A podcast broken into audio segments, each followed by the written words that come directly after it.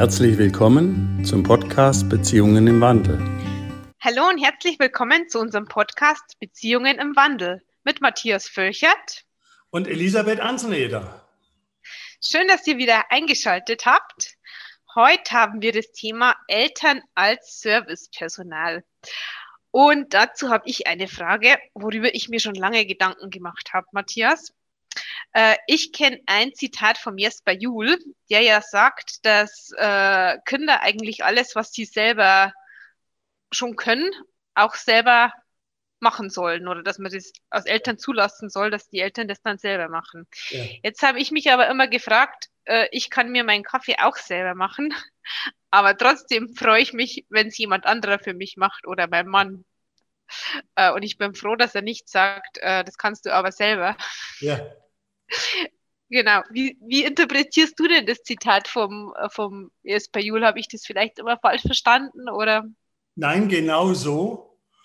Nur ich kenne ja deinen Mann und weiß, dass der aus dem Kindesalter raus ist. Das heißt, der hat diese Phase, selber machen Phase, die die Kinder im, im Alter von, von zwei bis drei, dreieinhalb durchlaufen, wo sie alles selber machen wollen, wo sie uns nicht, nicht wollen, dass wir irgendwas abnehmen, wo sie alles selber machen äh, wollen und natürlich noch nicht so viel äh, Geschick haben und noch nicht so schnell sind wie wir, die wir das seit 20, 30, 40 Jahren machen.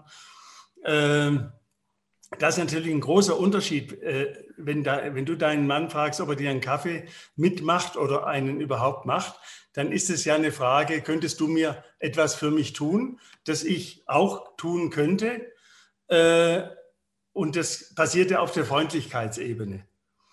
Jetzt, die Kinder sind ja auf der Lernebene. Das heißt, die sagen ganz bewusst, lass es mich alleine probieren, ich will es machen, damit ich es lerne. Und wenn wir als Eltern, wenn unser Thema jetzt Servicepersonal heißt, äh, das ungern zulassen, weil wir im Zeitstress sind, weil es so schnell gehen muss mit den Schuhen anziehen, weil wir aus dem Haus müssen und Socken müssen noch gerade gezogen werden, weil die sonst eine Falte im Schuh machen oder sonst irgendwas, was, was wir halt so alles mit unseren Kindern erleben, wo wir die am liebsten wie ein Paket behandeln würden, dass man äh, äh, zuklebt, frankiert, zack, auf die Post und ab damit. Äh, dagegen wehren die sich und die wollen gerne äh, das in ihrem Tempo machen, weil sie lernen. Mhm. Ja, was du jetzt beschreibst, ist ja, wenn das Kind es quasi selber machen will, soll man es lassen. Genau. Wir haben nämlich eine Frage dazu von einer Mama, von der Elke, die ist 32 Jahre alt. Und die schreibt uns, dass ihr fünfjähriger ähm, Junge sich nach dem Kindergarten immer nicht an der Garderobe selber anziehen möchte. Also nicht die Schuhe, nicht die Jacke. Äh, er möchte, dass sie das alles macht. Sie schämt sich aber schon vor den anderen Eltern und auch vor den ähm, Pädagoginnen im Kindergarten, die schon mal im Elterngespräch erwähnt haben, dass er ja Vorschulkind ist und das schon selbst machen sollte. Genau, die Elke hat uns geschrieben und ähm, fragt uns, was, was wir dazu sagen, wie sie damit umgehen soll. Soll sie von ihrem Kind verlangen, dass er das selber macht? Oder kann sie das für ihn machen? Also, das ist eine wunderschöne Frage von Elke. Ähm, unser Tipp ist ja immer nicht zu erziehen, sondern zu in Beziehung zu gehen. Beziehung heißt, ich setze mich als Mutter hin. Ah, bevor ich mich hinsetze als Mutter oder Vater, muss ich mir zuerst mal was vornehmen. Das heißt, ich muss mir vornehmen, jetzt nehme ich mir Zeit für meinen Fünfjährigen, weil ich weiß ja, was jetzt passieren wird. Ich bin schon gebrieft von den Erzieherinnen, ich soll das denen selber machen lassen. Äh, ich selber komme in Druck, einmal, weil ich es machen, weil ich es ihnen selber machen lassen soll, aber gleichzeitig auch komme ich in Druck, weil ich äh, um so und so viel Uhr da und da sein soll. Und dazu müsste es funktionieren, müsste er es so schnell machen, wie ich es mit ihm mache. Das heißt, das Setting ist wichtig, dass ich dieses Setting äh, konstruiere und äh, dass ich mir Zeit nehme, wenn ich mit dem Fünfjährigen, wenn ich den abhole äh, und mich hinsetze und wirklich in Beziehung gehe und sage, Paul, probier doch mal, dich selber anzuziehen. Nein, das sollst du machen. Äh, und okay, habe ich gehört. Äh, machen wir es doch so, ich ziehe den linken Schuh an und du kannst den rechten Schuh anziehen. Wie wäre das? Und dann muss man sehen, was Paul sagt. Da gehe ich, das ist ein Beziehungsangebot an Paul. Ja? Mhm. Ich ziehe den linken Fußschuh an, du äh, äh, ziehst dir den rechten an. Dann kann sein, dass Paul sagt, nee, will ich nicht, ich will, dass du beide sollst. Und ich würde da mitgehen, weil das könnte sein, dass Paul äh, im, äh, im Kindergarten ganz viel selbstständig macht. Und dass er jetzt, wenn die Mama kommt, gerne wieder ein Kind wie ein zwei, drei, vierjähriges wäre, dem man viel hilft. Und warum soll ich das dem Kind nicht geben? Ja, meine Hypothese dazu ist auch, dass Kinder im Kindergarten ja extrem viel kooperieren müssen und dass der dann nach so einem Kindergartentag einfach leer ist, dass er nicht mehr kooperieren kann und äh, von der Mama da einfach gern die Hilfe und die, die Zu Zuwendung und Zuneigung einfach ja, ähm, annimmt. Sieht ja. besser aus mit, mit Kitas und Kindergärten und so weiter wie ich, aber äh, mir geht es darum, dass man in, in Beziehung geht und anerkennt, dass das Kind gerade von mir Hilfe haben will. Und die Erzieherinnen meinen es ja auch gut. Die sehen ihn im Kindergarten, wo er ganz vieles selber macht, selber spielt und, und, ganz, und dann fragen die sich natürlich, ja, wieso macht er das jetzt nicht mit der Mutter? Und sitzt da noch rum und, und alle anderen sind schon weg. Und, und wir Eltern, wir spielen ja in einer anderen Liga als Erzieherinnen und Lehrer. Wir sind die Eltern und wir bleiben immer die Eltern. Das heißt, äh, sich da Zeit zu nehmen fürs Kind und mit dem Kind ähm, ja, äh, das zu erleben, was da passiert und es nicht zu zwingen oder zu drängen, das stärkt die Beziehung zwischen Mutter und Kind oder zwischen Elternteil und Kind. Äh, und das würde ich immer vorziehen. Ich würde immer die Wahl treffen, wo meine Beziehung zu meinem Kind gestärkt wird. Okay, und ähm, die Elkes ähm, schreibt ja, dass sie sich richtig schämt vor den anderen Eltern und den äh, Pädagogen. Ne? Ähm, was hast du da für einen Rat? Was könnte sie da machen? Ja, mit dem Schämen hat ja der Bub äh, nichts zu tun. Das ist ja das Hobby von der Mutter. Und ja, ich habe äh, in vielen Beratungen schon gesagt, äh, überleg dir, liebe Elke, wie lange du dich noch schämen willst. Äh, Ob es noch ein Tag ist oder zwei Stunden oder fünf Tage. Und dann schämst du dich die fünf Tage noch und am sechsten Tag hörst du auf mit Schämen. Weil äh, das nutzt keinem. Das bringt sie nur unter Druck. Das nützt den Erzieherinnen nicht, das nützt dem Kind nicht, das nützt der Mutter nicht, sondern das ist ein, ein Verhalten, das sie sich erlernt hat irgendwann und da plädiere ich dafür, dass sie das so schnell wie möglich äh, in den virtuellen Mülleimer wirft, äh, weil das ist eine willentliche Entscheidung, ob ich mich schäme. Okay. Äh, ja, die natürlich, äh, die man psychologisch natürlich erklären kann, wo die herkommt und so weiter. Und äh, dann sucht man lange und findet dann vielleicht auch irgendwann äh, was, von dem man glaubt, dass es relevant ist. mir reicht die Tatsache, dass sich geschämt wird und die Information, dass es nicht hilft. Im Gegenteil, dass es die Beziehungen ein kleines bisschen vergiftet. Mhm. Und äh, Shame and Guilt, äh, Scham und Schuld, das sind ja wirklich die Dreh- und Angelpunkte wiederum in Beziehungen, die äh, Beziehungen wirklich zerstören können. Und so ein kleines Schämen äh, in der Situation, äh, das ist ein Hinweis für mich als Mutter dann, äh, guck mal, äh, ich geniere mich vor den anderen. Und ich kann sehr gut nachvollziehen, das ist mir auch so gegangen, wie ich unsere Tochter vom, vom äh, Kindergarten abgeholt habe und irgendwas anderes war. Sobald man ja aus der Reihe tanzt, glaubt man ja, äh, dass Schämen hilft. Was ich weiß, ist, dass es überhaupt nicht hilft. Und dass man es nur selber behandeln kann. Also man kann nur selber damit umgehen lernen und sagen, äh, äh, soll ich, äh, will ich das jetzt noch weitermachen, mich zu schämen, oder setze ich mich einfach hin und sage, äh, mit meinem Sohn regle ich das jetzt. Okay. Das heißt, zusammengefasst kann man sagen, du rätst der Elke, sie soll mit ihrem Sohn in der Situation in Beziehung gehen und einfach schauen, ähm, was braucht er, wie kann sie darauf eingehen und sie soll sich mit ihren Schamgefühlen, also mit ihren Themen auseinandersetzen und das über Bord schmeißen. Ganz genau so. Okay, wir haben noch eine äh, Anfrage bekommen, die auch ziemlich gut zum Thema Eltern als Servicepersonal passt. Und zwar von der Henrietta, die ist 46 und Mutter von drei Jungs. Und die schreibt, sie hat einen Riesenkonflikt mit ihrem 15-jährigen Sohn. Er macht nichts im Haushalt. Letztens ist ein Konflikt eskaliert. Mein Sohn hat sich das untere T-Shirt aus einem Stapel im Schrank gezogen. Dabei sind die oberen zu Boden gefallen. Und anstatt sie nun wieder in den Schrank zurückzutun, hat er sie zum Waschen gebracht. Er wollte, dass ich sie dann wieder waschen, bügeln und in seinen Schrank räume. oh je.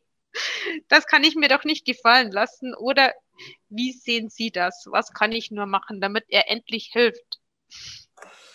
Also, liebe Henrietta, mit drei Jungs wissen Sie ja, wovon ich rede. Äh, kleine Pubertätsinformation. Jugendliche haben in dem Alter ein Brett vor dem Kopf, wie ich auch, als ich so alt war und wie viele, viele, viele, viele andere auch. Das heißt, äh, in der Pubertät findet eine Umbauphase im Hirn statt, die fast so groß ist wie die Entwicklung des Gehirns nach der Geburt. Also da wächst das Hirn ja mhm. nach der Geburt äh, um das Vierfache vom Volumen her und innen drin ist noch viel mehr los. Und die zweite entscheidende Phase ist in der Pubertät und das erleben wir oft als Blackout dass die Kinder, Jugendlichen nicht erreichbar sind. Äh, sie sind auch in einer Phase, wo sie sich abstoßen sozusagen schon von den Eltern, wo sie ihre eigene, ähm, wir nennen es auch zweite Autonomiephase, wo sie ihre, äh, ihr eigenes finden wollen und schauen wollen, ob das, was die was die äh, Eltern ihnen erzählt haben in den 12, 13 Jahren zuvor, ob das trägt ja, ob sie das in, im Leben trägt. Und dann werden auch die Peers wichtig, das heißt, die, die Freunde und Freundinnen werden wichtig, werden in, in dem Alltag wichtiger als die Eltern. Aber wenn es um die Wurst geht, äh, sind die Eltern nach wie vor die wichtigsten. Also das ist schon mal der ganze Kontext, in dem das stattfindet. Ja? Mhm. Und aus eigener Erfahrung kann ich Henrietta nur sagen, äh, entspannen, entspannen, entspannen, was äh, Jugendliche wie auch die jüngeren Jungs brauchen, ist, äh, sind drei wichtige Sachen. Vertrauen, Vertrauen, Vertrauen. Äh, die müssen Vertrauen kriegen von der Mutter, ähm, was die Wäsche äh, anbetrifft, äh, würde ich zum 15-Jährigen sagen, hör mal, bitte aufheben und wenn du es waschen willst, äh, bitte selber waschen. Äh, und wenn ich dann die Befürchtung habe, er sortiert nicht nach weißer Wäsche und Buntwäsche, sondern haut alles in ein Ding, dann muss ich mich selber an die eigene Nase fassen und sagen, das habe ich dem noch nicht beigebracht. Oder äh, ich lasse es laufen, auch auf die Gefahr hin, dass die weißen T-Shirts oder hellen T-Shirts äh, verfärben. Äh, das alles wäre dann eine Lehre für ihn und jetzt könnte man das Ding ja weiterdrehen, dann sagt er, ich ziehe sie nicht mehr an und so weiter. Ähm, es geht immer darum, dass wir die natürlichen Folgen äh, den äh, Kindern und Jugendlichen zumuten, die natürliche Folge und nicht die Konsequenz, äh, die oft als Strafe benannt wird. Die natürliche Folge ist, wenn mir was runterfällt, hebe ich es auf wenn, wenn ich finde, es ist schmutzig, äh, äh, muss ich es waschen äh, und nicht die Mutter, der Mutter sagen, hier, äh, bring das mal in Ordnung. Das kann man wiederum auch, wie wir vorher schon gesagt haben, mal machen, aber man muss es, also ich würde es unter Protest machen und ich würde ihm auch sagen, ich mache es einmal, beim nächsten Mal machst du es selber. Und wenn das mal schon gewesen ist, dann würde ich zu ihm sagen, habe ich gehört, ich will es nicht machen, äh, es ist jetzt das so und so vielte Mal, mach selber. Mhm. Kleiner, einen kleinen äh, äh, Lehrgang, wie die Waschmaschine funktioniert, was bei einem 15-Jährigen schon hätte vor fünf Jahren passieren sollen. Okay. Damit der einfach sieht, was auch dahinter steht, oder? Was auch dahinter steckt, dass die T-Shirts gebügelt wieder im Schrank landen, dass das einige Arbeitsschritte sind, weil das lese ich so raus oder das ähm, war bei mir selbst so ein Aha-Erlebnis. Ich habe nämlich auch so Sachen immer gemacht, als meine Tochter klein war und ähm, sie hat eine Banane gegessen, dann habe ich die Bananenschale einfach in den Müll geschmissen, ohne das irgendwie für sie sichtbar zu machen, dass da überhaupt ein Arbeitsschritt dahinter ich steckt. Auch. Ja. Auch. Genau das habe ich auch gemacht. Warum? Weil ich es aufgeräumt haben wollte. Ja. Ja. Es hat drei Jahre gedauert, bis ich draufgekommen bin, dass das keine gute Idee ist, dass mein Sohn denkt, äh, ah ja, der Bananenwegräumer ist der Papa. Ja, und ich würde ich würd sogar noch weitergehen, äh, dass äh, die Kinder sich gar keine Gedanken machen, wo ist die Bananenschale hingekommen, sondern dass die einfach, dass die gar keine, also dass die den ja. Arbeitsschritt überhaupt gar nicht äh, wahrnehmen ja. und sehen, weil das ist ja wie weggezaubert. Ja, der Kleine genau. sagt dann, äh, äh, Fasshasso, hier liegt, ist die Bananenschale, hier, äh, Papa. Da kannst du sie aufräumen. Und wieder müssen wir uns an die eigene Nase fassen. Ja. Und wieder müssen wir sagen, hoppla, hoppla, hoppla, das wollen wir nicht. Äh, wir wollen hier nicht das Servicepersonal sein, sondern, und das empfehle ich Henrietta auch besonders mit ihren drei Jungs, mach klar, was du alles leistest und was du alles tust. Mhm. Und lass die Jungs das machen. Sonst suchen die sich hinterher auch eine Freundin oder eine Frau, die Servicepersonal-Ideen äh, verfolgt. Ja? Mhm. Und dann geht es in die nächste Generation. Das brauchen wir nicht. Ja? Wie, gerade in der heutigen Zeit müssen die Frauen dafür sorgen und die Männer natürlich auch, die Väter, dass diese Care-Arbeit der Mütter äh, nicht in Ausnützung äh, äh, ausufert, wie es bisher war, sondern dass das äh, ja, respektiert, geachtet, wertgeschätzt wird. Denn eine nicht kommunizierte Dienstleistung ist wie eine nicht erbrachte Dienstleistung. Also mhm. Der, unsichtbar einfach, gell? Ja, das ist unsichtbar, unsichtbar. ja. Das mhm. fällt nur auf und das ist ja auch typisch für die Hausfrauenarbeit und, und Mutterarbeit, dass die immer auffällt, wenn sie nicht gemacht ist. Mhm. Ja, wenn die äh, schmutzigen T-Shirt in, in dem Beispiel nach zwei Tagen immer noch auf dem Boden liegen. Dann mhm. kommt der Junior und sagt, äh, Henrietta, Mama, mach mal. Mhm. Und das zeigt, dass die Eltern 15 Jahre lang ins falsche Horn geblasen haben. Mhm. Dann müssen Aber die die Anpassungsleistung bringen, ja? Was würdest du jetzt sagen? Ich, ich denke, ähm, das ist ja oft auch so eine Sache ähm, zum Thema Ordnung zu Hause, dass man sich da mal denkt, ja, jetzt machen wir mal nichts und dann, damit es überhaupt sichtbar wird, wie viel Dreck sich ansammelt, oder? Und äh, wenn jetzt aber mein Ordnungsempfinden ein anderes ist wie das von meiner Familie, dann ist es für mich schwierig auszuhalten, dass ich das äh, an, sich anhäufen lasse. Ja, also das ist, das machst du ja nicht, wenn du das mal au, deine Tätigkeiten aussetzt, machst du das ja nicht, um, äh, um ein Experiment zu starten, sondern du willst, und das muss natürlich auch entsprechend formuliert werden, ich muss dazu sagen, hört mal zu, das ist die Arbeit, die ich über den Tag und über die Woche mache. Mhm. Da fängt dieses, das, was ich vorher gesagt habe, da fängt die Kommunikation an. Ich kommuniziere meine Leistung. Sonst erscheint sie wie eine nicht erbrachte Leistung. Dann kommen mhm. die Männer abends heim äh, von der Arbeit und sagen, ja, ist ja alles wie heute Morgen.